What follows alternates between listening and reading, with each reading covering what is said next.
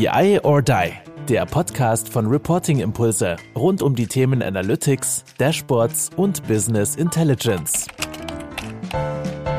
Ja, hallo und willkommen bei Power BI or Die und in dieser Folge werden wir international. Und zwar gehen wir in die Schweiz zum Pascal Kiefer, dem BI Samurai. Wer uns bei YouTube gerade sieht, sieht auch das schöne Logo und ja, Pascal, stell dich doch mal kurz vor. Ja, genau. Ähm, herzlich willkommen. Ähm, danke für die Einladung. Schön, dass ich hier sein darf. Ich bin, also sehr international sind wir ja jetzt noch nicht, oder? Ich bin Deutschland, Schweiz. Ähm, ich weiß, ich gebe mir Mühe, das mit dem Hochdeutsch jetzt irgendwie mehr oder weniger hinzukriegen. Das ist super. Ähm, ja, Pascal, BI Samurai, genau, ist eigentlich ist meine Firma. Die wurde vor ungefähr siebeneinhalb Jahren gegründet. Wir sind in Olten in der Schweiz zu Hause, haben aber Leute auch im, im Ausland und ja, wir machen eigentlich alles, was irgendwie mit Power BI zu tun hat.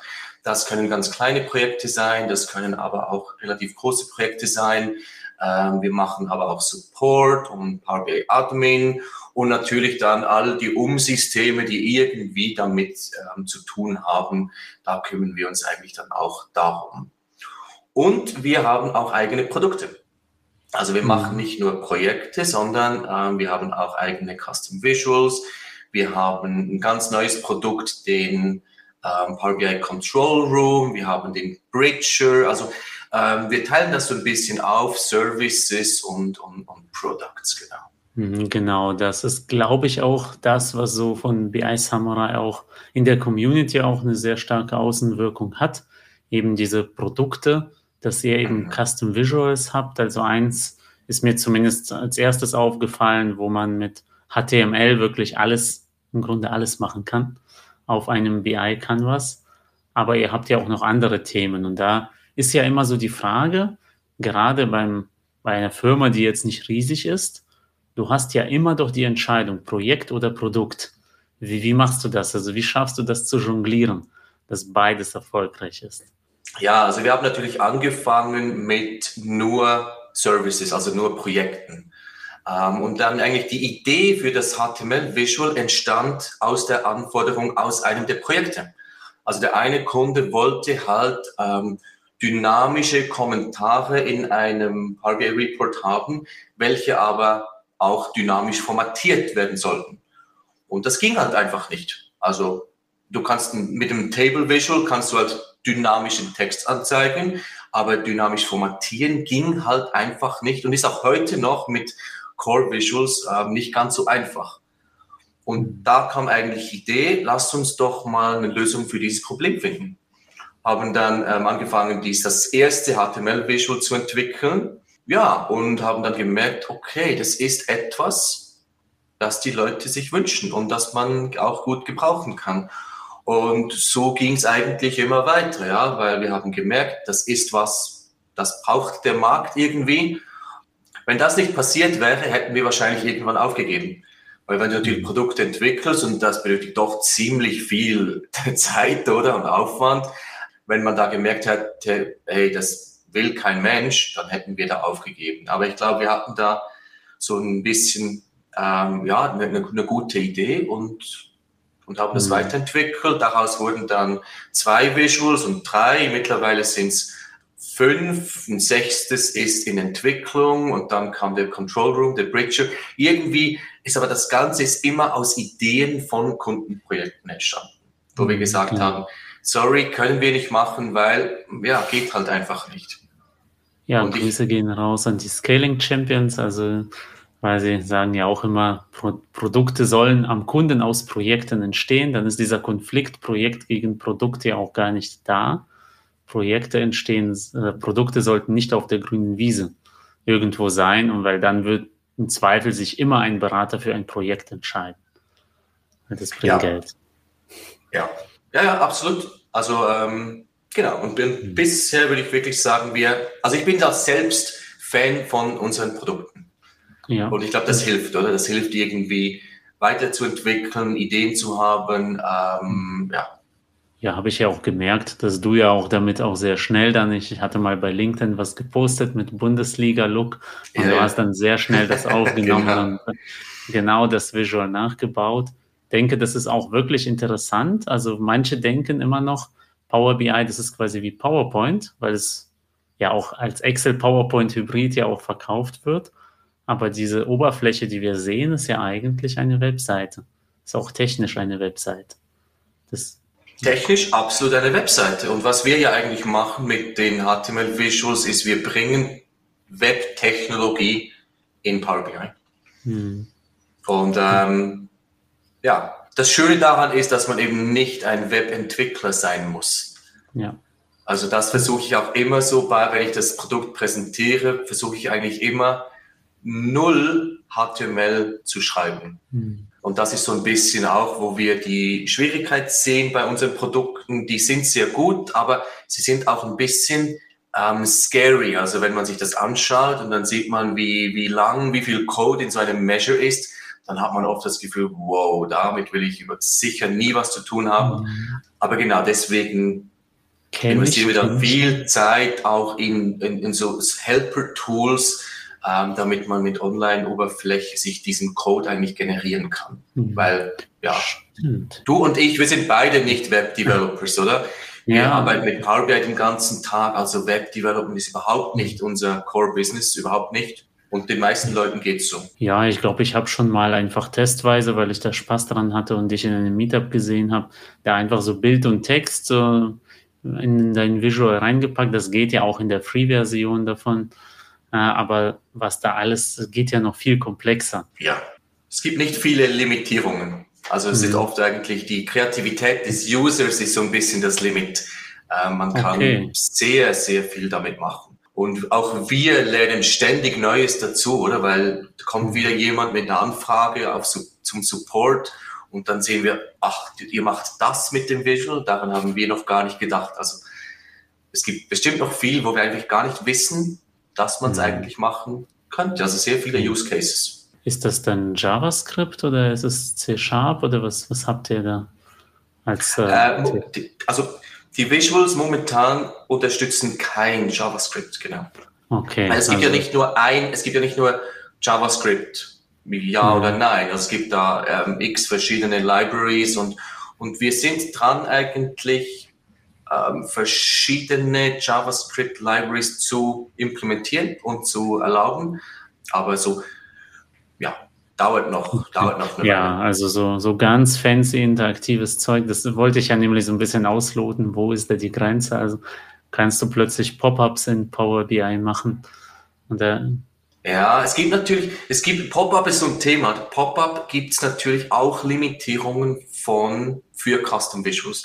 Also die Custom Visuals sind halt in einem technischen, in einem iFrame und das ist äh, in einer Sandbox. Da haben wir nur sehr limitierte Rechte drauf. Also ähm, Pop-ups zum Beispiel, ja, schwierig. Ja, Zurückschreiben, also zum Beispiel, es gibt ja in HTML auch so Forms, ja, auch hätte ich möglich. jetzt gefragt als nächstes, nämlich, weil das ist ja auch so, selbst die komplexesten Visuals, also auch ein InfoRiver oder mhm. Zebra BI, auch die leben ja quasi in diesem Container. Die leben Absolut. da für sich, da geht eben sehr viel, aber sobald wirklich irgendwie Interaktivität, auch wenn da so zwei Visuals vom gleichen Anbieter nebeneinander sind, auch das ist sehr separat. Also die lesen nur die Daten, aber zurückschreiben ist da jetzt oder Interaktion untereinander ist nicht so einfach. Ja, also wenn du zwei Visuals auf einem Report hast, die Visuals, die wissen nicht voneinander. Ja. Also mit dem Cross-Filtering, das geht natürlich, ich klicke hier, mhm. aber das hat nichts mit dem Visual an sich zu tun. Die Visuals wissen nicht, dass da noch ein zweites Visual vom selben Typ ist auf, dem gleichen, auf der gleichen Seite. Mhm. Genau, ähm, das Cross-Filtern kommt ja über die Daten und legt sich auch quasi Daten, ja. auf die Visuals. Und das, das ist auch etwas, das muss man einfach verstehen, weil es ist halt anders, als vielleicht eine Webseite so komplett selber zu coden. Die Elemente leben für sich. Also iFrame hast du ja erwähnt. Ja. Genau das. Aber ja, wir haben sehr viele Ideen für neue Features ähm, und ja, also der Backlog, der, der wächst eigentlich ständig. Und mhm. ja, ich, also ich habe schon das Gefühl, dass da sehr ja, interessante Features kommen, ja, welche, welche man, welche die User mhm. mögen werden. Okay, ja. Also ich will jetzt hier noch nicht zu, nicht, nicht zu viel also, verraten, ja, aber es gibt da schon ja. sehr viel eigentlich. Ähm, wir, ein, ein, ein, was ich vielleicht verraten kann, ich, ich sag mal was, zwei Dinge, die wir eigentlich machen wollen, ist das eine, wir wollen auch erlauben, dass man PDF-Files zeigen kann. Mhm. Cool. Momentan noch nicht möglich, aber PDFs, ich glaube. Die irgendwo liegen oder also liegen die in einem SharePoint oder liegen die woanders oder? Ja, zum Beispiel, ja. Okay. Zum Beispiel, ähm, ja, genau. Ähm, also, weil eigentlich kannst du ein PDF-File kannst du auch in hm. Base64 umwandeln. Ja. Und das ja. kannst du machen in Power Query. Also du lädst eigentlich das hm. File von einem SharePoint, ja. machst daraus Code und ja. der geht dann ins Visual und zeigt dir dann wieder das PDF an. Okay, das heißt, das würde sogar aus einer API gehen. Also muss noch nicht mal SharePoint. Ist eigentlich, ja. wo, absolut, woher es ursprünglich kommt, mhm. eigentlich egal, ja, absolut. Okay. Ja. Und das ist oft so, tatsächlich hatte ich das auch bei meinem früheren Arbeitgeber, den Wunsch, wir haben jetzt irgendwie eine Gewinn- und Verlustrechnung und würden aber gerne die Einzelbelege irgendwie zu sehen. Und da habe ich dann bisher immer so einen Link zum DMS eingebaut. Ja, und Deep Link hast, genau. Du hast ja oft irgendwo abgelegt, genau, mit einem. Deep Link und so könntest du dann theoretisch diese Dokumente vielleicht auch okay. direkt anzeigen. Muss man natürlich auch wieder schauen, wenn das jetzt hunderttausende Belege sind und du mhm. musst die ins Dataset importieren, ja. wahrscheinlich nicht unbedingt der beste Weg. Ja, Von der Datenmenge her. Also ja. das ist natürlich dann wieder ja, ähm, weil Direct Query geht denn nicht. Das ist halt ein Stream oder Webdaten. Das wird ja. nicht funktionieren. Äh, aber ja, für bestimmte, bestimmten kleinen Anteil als Vorschau. Und das wäre dann so ähnlich wie das paginierte Berichte Visual, nur dass da eine PDF da ist. Genau, und das mit dem Paginated Reports, das ist natürlich auch ein Riesenthema, weil mit dem HTML Visual kannst du ja problemlos Pixel Perfect Reports machen. Mhm, ja. Also da hast du wirklich, da musst du nicht mit überlappenden Visuals, musst dann schauen, dass das wieder passt, sondern du hast eigentlich ein Visual, welches dir, ich sage jetzt halt mal, eine Rechnung oder eine Offerte oder irgendein Beleg darstellt. Und du weißt genau, das ist immer genau in A4 perfekt, Pixel Perfect. Das Problem ist aber, jetzt haben wir, wenn wir bei Rechnungen bleiben, jetzt haben wir Rechnungen für 100 Kunden. Und ich möchte ja da auch wieder eigentlich mit einem Button diese 100 Belege als PDF exportieren können. Und das geht momentan nicht, weil im Power BI Service, wenn du sagst Export to PDF, ist es ja immer eine Seite. Und ich kann nicht sagen, mach mal den Print für den Kunden 1, dann wechsel den Slicer auf Kunde 2 und dann wieder exportieren, kann man mit, wenn man eine Premium hat, kannst du das mit Power Automate machen, ja. Aber was wir eigentlich machen wollen, ist so die, diese Export to PDF Funktion ins Visual selbst integrieren, damit man eben nicht mehr auf die Export-Funktion im Service angewiesen ist, sondern im Visual direkt. Und dann kann man natürlich solche Funktionen einbauen. So einen Loop, oder? Und sagt dann Loop einfach durch diese Kunden die 100 oder was auch immer und mache mhm. mir einen, ein PDF pro Kunde. Okay, und der, der, Mehrwert ist gegenüber dem paginierten Bericht, dass du halt dynamisch immer noch interagieren kannst. Ich, ich glaube, der Mehrwert ist, dass eigentlich niemand mit den Report-Bilder arbeiten will. Ja, also. denn, aber inzwischen, in, ja, ja, ich auch nicht. Aber es gibt ja in der Weboberfläche, finde ich, dass seit es auch im Service diese quasi reduzierte Version vom paginierten Bericht zwar gibt, aber mal schnell was zusammengeklickt. So für Exporte nutze ich das hm. wirklich. Okay. Diesen ja. paginierten Bericht im Service. Ist Aber jetzt nicht wenn so dasselbe, du etwas machen willst, dass du wirklich extern an Kunden mhm. verschickst, dann ja. müsstest du da ja. sehr lange dran basteln, bis das so aussieht, dass du sagst, okay, das darf jetzt auch rausgehen. Ja, da, das ist korrekt. Absolut bin ich dabei. Natürlich würde ich noch lieber an Kunden interaktives Dashboard irgendwie zeigen als Link, aber ja, wir ja. leben alle nicht in einer Traumwelt, wo, ja, ja. Jeden, wo alle ja. Kunden und Banken auch mit dynamischen Dashboards zufrieden sind, sondern leider wollen halt Leute noch PDFs. Schade, aber ist so. Schade, ja. Wir haben jetzt auch erst ähm, letzte Woche ein Projekt gestartet, wo eigentlich wirklich das Endprodukt ist ein ausgedruckter Report. Also auch sehr speziell. Also für uns schlussendlich, wir machen das PDF, ja. Aber da geht es wirklich darum, dass, dass man einen perfekten Report haben muss, den man danach ausdrucken und der geht dann per Post zum Kunden. ja, und da zeigt man aber auch wieder, wie intuitiv dieses ganze Power BI und Power Query ist, dass Leute das überhaupt damit in Verbindung bringen und jetzt nicht sagen, wir machen da irgendeine ganz andere Aufbereitungsstrecke, weil eigentlich ist Power BI ja nicht dafür gedacht, Daten für ein PDF zusammenzustellen.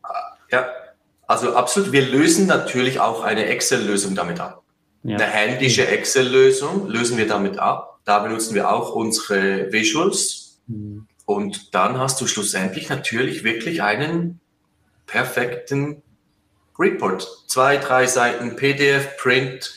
Ähm, ja, das Ausdrucken muss dann jemand noch manuell machen und ins, auf die Post bringen. Aber der Rest ist danach natürlich viel einfacher, als wie es jetzt ist. Ja. Aber man muss zuerst darauf kommen, überhaupt Power mhm. BI Desktop dazu, für sowas zu verwenden und eben nicht Paginated Reports oder sonst irgendein Tool. Ja, es gibt auch einfach wirklich kein besseres ETL-Tool, noch immer nicht, als Power Query. Das ist so zugänglich und einfach zu nutzen und deswegen wird es auch gerne mal für solche auf den ersten Blick vielleicht unintuitiven Use Cases genutzt. Einverstanden, ja. Und ich mag ja. solche Cases eigentlich, ja. weil man mit Power BI mal was machen darf, was man normalerweise ja nicht mhm. macht. Oder normalerweise ja. bist du sehr auf ähm, interaktiv und, und logische Dashboards, die nicht fancy sind, sondern halt einfach simpel und man kann sofort mhm. verstehen, um was es geht. Und das ist mal ganz was anderes. Mag ich von der Arbeit her. Ähm, und ich finde es eigentlich auch sehr interessant, ja, dass, ja. dass die Leute überhaupt äh, ja, darauf kommen. Ich glaube, die meisten, die sich so wie wir hier so ein bisschen auch im Podcast und so in der Halbfreizeit, so nenne ich das mal so, mit Tools beschäftigen, die sind es ja auch da geworden, weil wir einfach es lieben, auch Probleme zu lösen und auch mal kreativ so. Ich glaube, niemand von uns möchte 20 mal dasselbe Dashboard runterbauen mit denselben Visualisierungen. Ja. Das, da würden wir eher überlegen, kriegt man das nicht auch automatisiert? Gibt ja auch bald einen Co-Pilot, der macht dann sowieso alles. Der macht dann, genau. Ich mag es eben auch nicht zu sagen, sorry, das geht nicht. Ja. Und ja. ja. wenn man das nicht mag, dann automatisch muss man halt Lösungen finden und überlegen und irgendwie geht es dann immer. Also. Wie, wie ist das jetzt mal so für, für die Zuhörer, einfach zu sagen, so ein externes Visual einfach mal erstellen, programmieren, publishen? Also, wie schlimm ist der Prozess? Auf was müsste ich mich einstellen, wenn ich jetzt morgen Lust habe, ja, ich will jetzt auch ein Visual machen? Ja, zuerst musst du mal programmieren können. wenn du mhm, das ja. kannst, dann hast du schon mal viel gemacht. Hm. Es gibt nicht, es gibt ja nicht viele. Ich glaube, es gibt ungefähr zwischen 400 und 500 Custom Visuals in App Source. Mhm. Und dann gibt es vielleicht, ähm, keine Ahnung, gibt es vielleicht fünf, sechs große Anbieter, die, keine Ahnung, fünf oder mehr Visuals da haben. Und dann mhm. gibt es halt sehr viele, die haben einzelne Visuals. Also mhm. wir mit unseren fünf gehören da ja schon eher ja, okay, ihr seid schon zu den groß. größeren, ja, aber ähm, trotzdem ist jedes Visual ist komplett unterschiedlich, weil das kann unendlich komplex werden. Mhm. Also du hast vorhin zum Beispiel InfoRiver angesprochen. Das kann so viel, oder? Ja, das ist ähm, wie Excel und Power BI. Das kann so viel, da, das, das reicht also nicht, wenn du da hobbymäßig versuchst, sowas zu entwickeln. Das kriegst du ja niemals mhm. hin. Ähm, dann gibt es sehr simple Visuals, ja, vielleicht irgendeins, das, keine Ahnung, das kann vielleicht, keine Ahnung, eine, eine KPI. Ja, die, die Word Cloud oder so. Word Cloud ist Zum Beispiel, ja, ja, ja, eher, ja, genau. Ähm, und bei unseren Visuals sind wir so ein bisschen dazwischen, würde ich sagen. Bei den HTML-Visuals haben wir die Schwierigkeit, dass HTML an sich so viel kann, dass mhm. man halt enorm viel testen muss. Ja. Also wir haben ja nicht unsere normalen ähm, Placeholders, wo du einfach Felder reinziehst und dann schaust du, okay, sieht die X-Achse richtig aus und der Wert korrekt, sondern das kann so viel. Unser Test-Report, der hat wahrscheinlich ungefähr 50 Seiten, sage ich jetzt mal, pro Thema eine Seite, wo man bei jeder Version wieder schaut, funktioniert es noch und macht das Visual noch das, was es soll. Das ist bestimmt die Schwierigkeit bei, bei uns jetzt. Dann haben wir aber auch eine, das neue Visual, das bald kommt. Das ist extrem simpel. Das mhm. hat nicht viele Funktionalitäten, ist auch nicht, es ist eigentlich nur eine Unterstützung für, wir haben diese Bridger-Lösung. Bridger-Lösung, mhm. einfach um es kurz zu sagen, ist so eine, ähm, eine API-Lösung, welche dir erlaubt, aus einem Report Links zu öffnen, welche sonst blockiert wären für mhm. On-Prem-Systeme. Zum okay. Beispiel Telefonanruf-Links. Ah ja. Das mhm. kannst du in BI nicht machen, ist blockiert. Ja. Und da muss man halt für diese Bridge-Lösung muss man relativ lange ähm, URLs zusammenstellen mit verschiedenen Parametern, damit dann der API richtig funktioniert.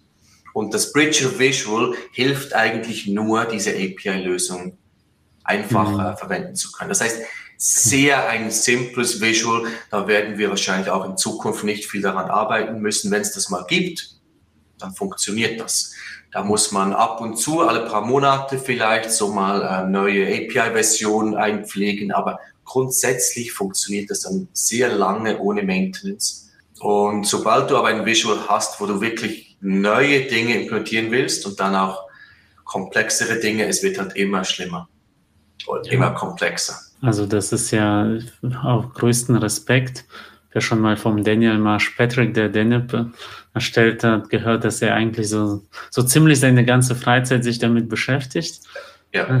Und äh, das ist jetzt HTML Visual, ist jetzt halt auch nichts Unkomplexes. Also Maintenance, äh, also nicht mal eben zum Spaß. Sowas. Nein, nein, nicht, äh, nee, leider nicht, nein. Genau, und aber so rein formell, um da in den Store zu kommen und an Microsoft vorbei, ist es das kompliziert oder?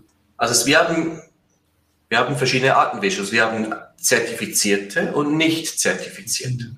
Für das zertifizierte Visual, da ist es bestimmt komplexer, weil da schaut sich halt wirklich jemand aus, nicht jemand, das sind mehrere Personen aus dem Custom Visuals Team, testen das Visual die testen mhm. auch nicht Zertifizierte, die testen, ob das Visual funktioniert ähm, in verschiedenen Konstellationen. Zum Beispiel mit großen Datenmengen funktioniert es mhm. noch. Ja. Das machen sie bei allen Visuals. Bei den Zertifizierten geht es dann weiter an ein ähm, anderes Team und die schauen sich dann wirklich den Source Code an und schauen, ist das Visual im, in der Source eigentlich sicher? halten wir uns an die Richtlinien. Also für Certified Visuals gibt es da Richtlinien und da sind sie auch sehr streng. Also beim kleinsten Fehler kommt das Visual zurück und dann muss man was korrigieren.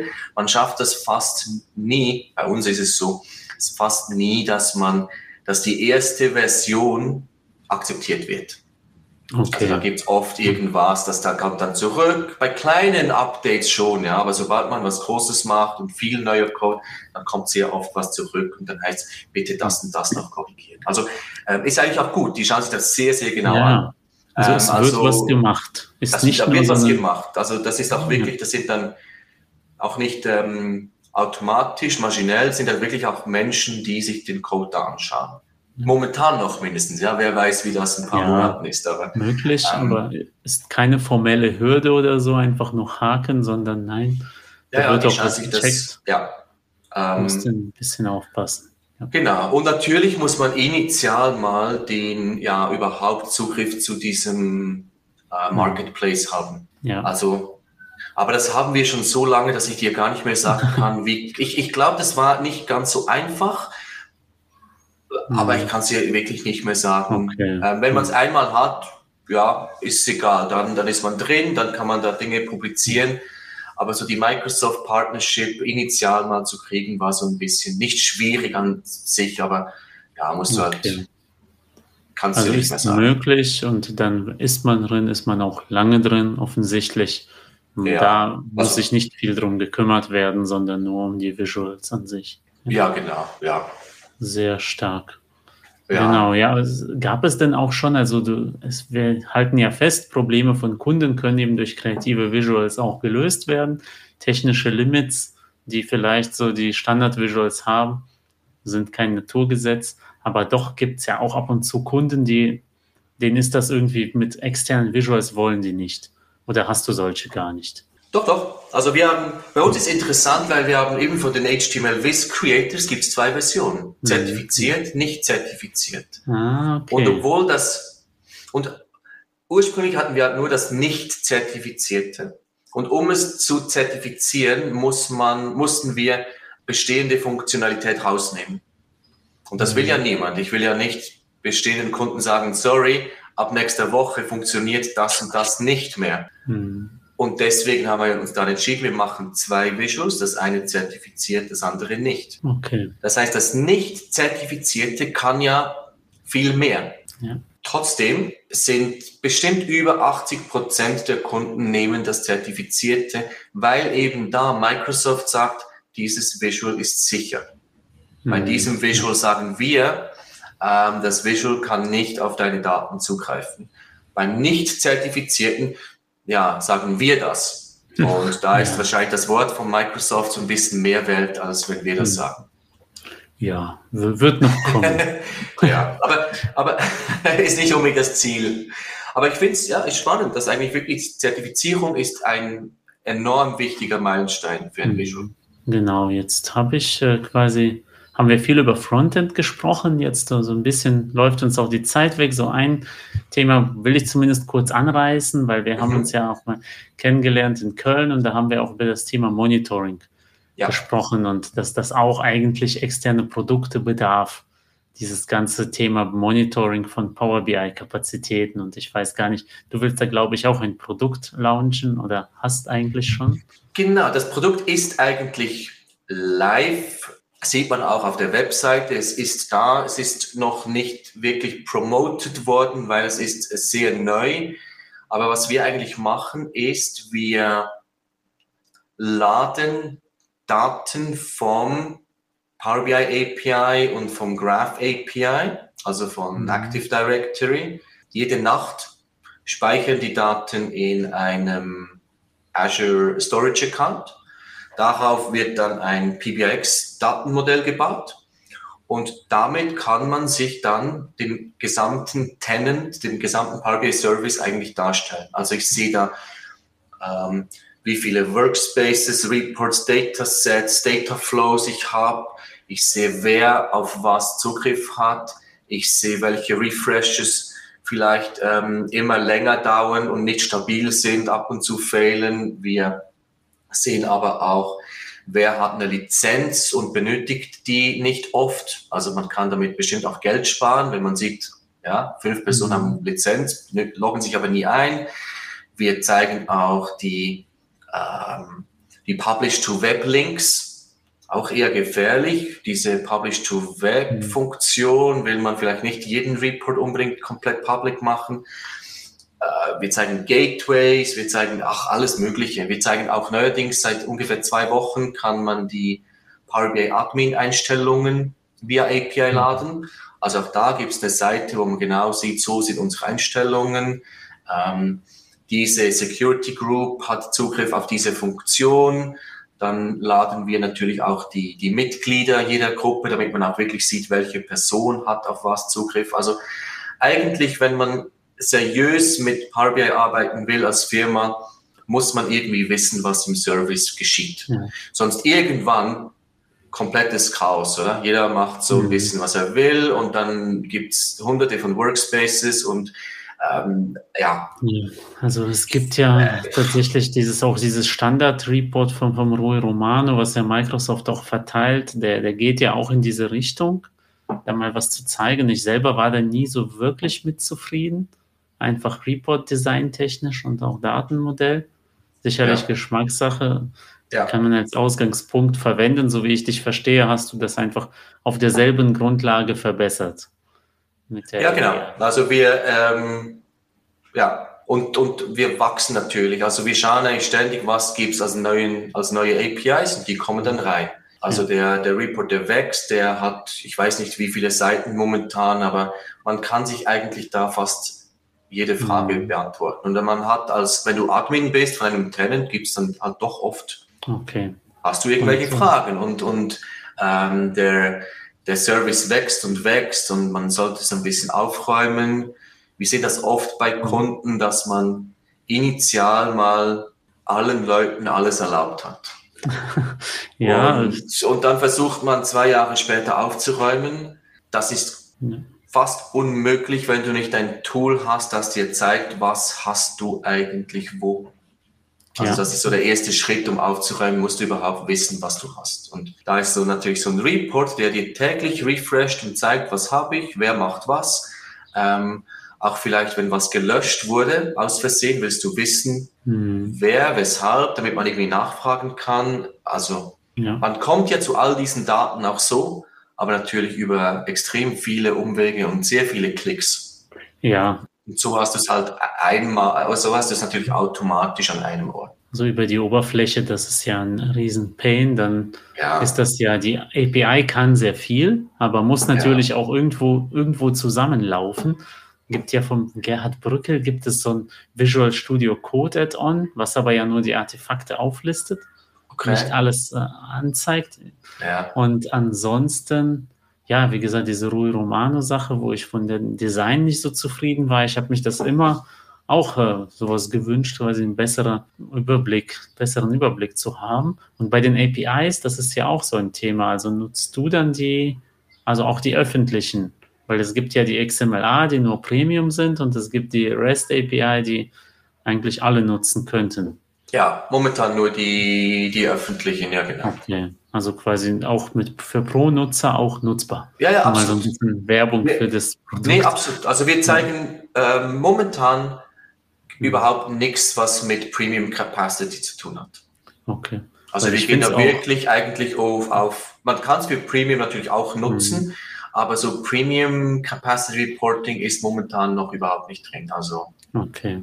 Und es gibt ja auch dann, es tut sich halt extrem viel in den letzten Monaten. Das mit, ja. mit Azure Log Analysis ist ja jetzt auch relativ neu, dass da auch mehrere Workspaces auch eingebunden werden können. Und auch das ja. ist eine mögliche Datenquelle. Da bin ich zum Beispiel noch dabei, das zu untersuchen und zu schauen, könnte ich das nicht nutzen? Zumindest habe ich da im Bereich von Refresh auch ein paar Infos, die ich gefühlt woanders nicht in der Detailtiefe hatte.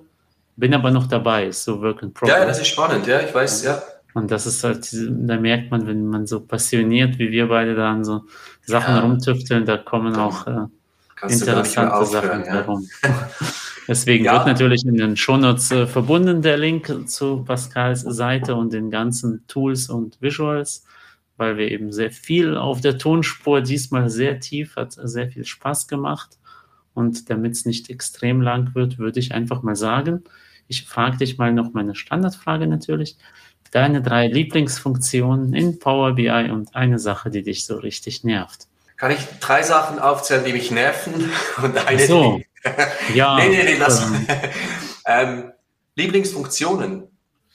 Ja. Ach, okay. Ja, mir kommen eher Sachen in den Sinn, die mich nerven. Ja? Ich fange ja, an dann, Dinge, dann machen wir das äh, kritischer Blick eines erfahrenen ja. Beraters.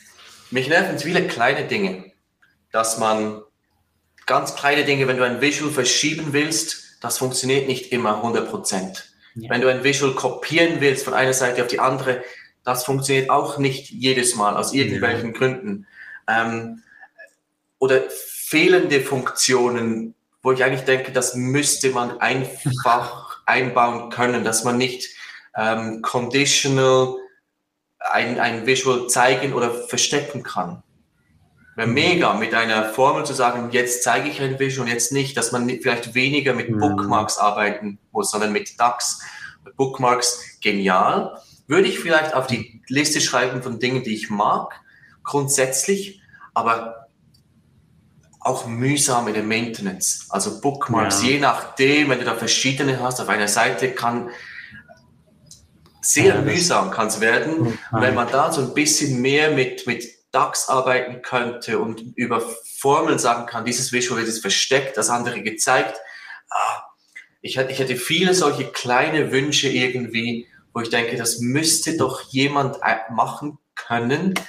Ich habe immer so ein bisschen das Gefühl, dass die, all, alle Leute wollen immer nur an den sehr coolen neuen Features arbeiten und zu wenige kümmern sich so um die bestehenden kleinen Dinge, die man vielleicht, natürlich ist es nie ganz so einfach, wie wir denken. Das ist mir schon klar, aber ich, ab und zu habe ich das Gefühl, äh, ja, man könnte doch ein bisschen Zeit investieren in, in diese Dinge. Ja, das ist tatsächlich interessant, das Power BI, also dieses ganze Canvas hat ja auch den Stand von so, weiß nicht, ganz alten. Teilweise freue ich mich über Features, die kommen, die hatte dann halt PowerPoint 97 damals. Ja. Irgendwie gruppieren, fett schreiben, oh, wow. Also ja. da merken wir, wie, wie gut und stabil eigentlich das Tool ist, dass es trotzdem ja so genutzt wird, ja. obwohl es diese Defizite hat. Ja. Wollen es ja auch nicht schlecht reden, aber es ist schon krass. Ja, es ist genial, ja, aber dass man auf der Report View keine Measures verschieben ja. kann mit Drag and Drop. Ja, warum? Also, also solche Dinge, die irgendwie. Ja. Ähm, und ich habe oft das Gefühl, dass bei diesem Beispiel zu jetzt Drag and Drop von Measures auf der Report View irgendwann kommt das und es kann gut sein, dass das bei mir Monate dauert, bis ich das merke, weil ich versuche es ja gar nicht mehr.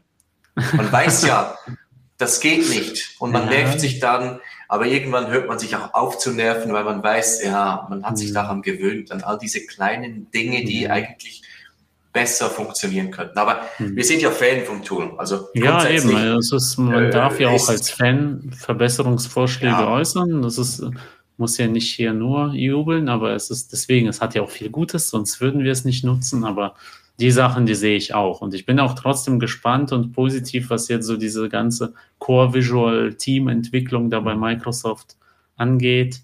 Mhm. Das sind auch kleine Schritte alles, wenn ich mir angucke, so das Card Visual entwickelt ja. sich schon evolutionär in die richtige Richtung, aber wir sehen, die haben da halt auch nicht Tausende an Entwicklern, sondern es schon, sind schon so ja, Baby-Steps und alles so mitlernfähig auf jeden Fall. Das ist das Gute. Absolut, ja. Und das Card Visual ist ja noch das simpelste von allen. Ja, ja. Und da gibt es schon viele Dinge, die man dann nochmals mhm. verbessern muss. Also bin dann schon gespannt, wenn dann die anderen Visuals mhm. dazukommen, ja. wie lange es dauert, bis die dann wirklich auch stabil laufen. Aber es ist schon, also ich finde es cool, dass da sehr viel läuft und auch in der Community, dass die Leute mithelfen und testen und äh, mit ja. meistens relativ guten Ideen kommen. Ja. Ja, deswegen Für, doch, doch ja. ein positiver Abschluss und äh, deswegen in diesem Sinne danke dir, Pascal, dass Sehr du dabei gerne. warst. Äh, wie immer, da hast du das letzte Wort und außer dich dann nochmal zu bedanken, äh, darfst du alles sagen. Du kannst nochmal erwähnen, ein Plädoyer für externe Visuals halten. Du kannst erzählen, wie, wie, wie schön ist es eben als Freelancer dann Richtung eigene Firma sich zu entwickeln oder, oder kannst noch ein schlechtes Feature nennen. Das sei dir überlassen. Ah, ich, ich, ich mache nicht so gerne Werbung. Ähm, deswegen, auch wenn ich unsere Produkte eigentlich präsentiere, dann versuche ich immer eigentlich wirklich die positiven Features zu zeigen, ähm, weil ich halt wirklich selbst auch Fan bin unserer Produkte.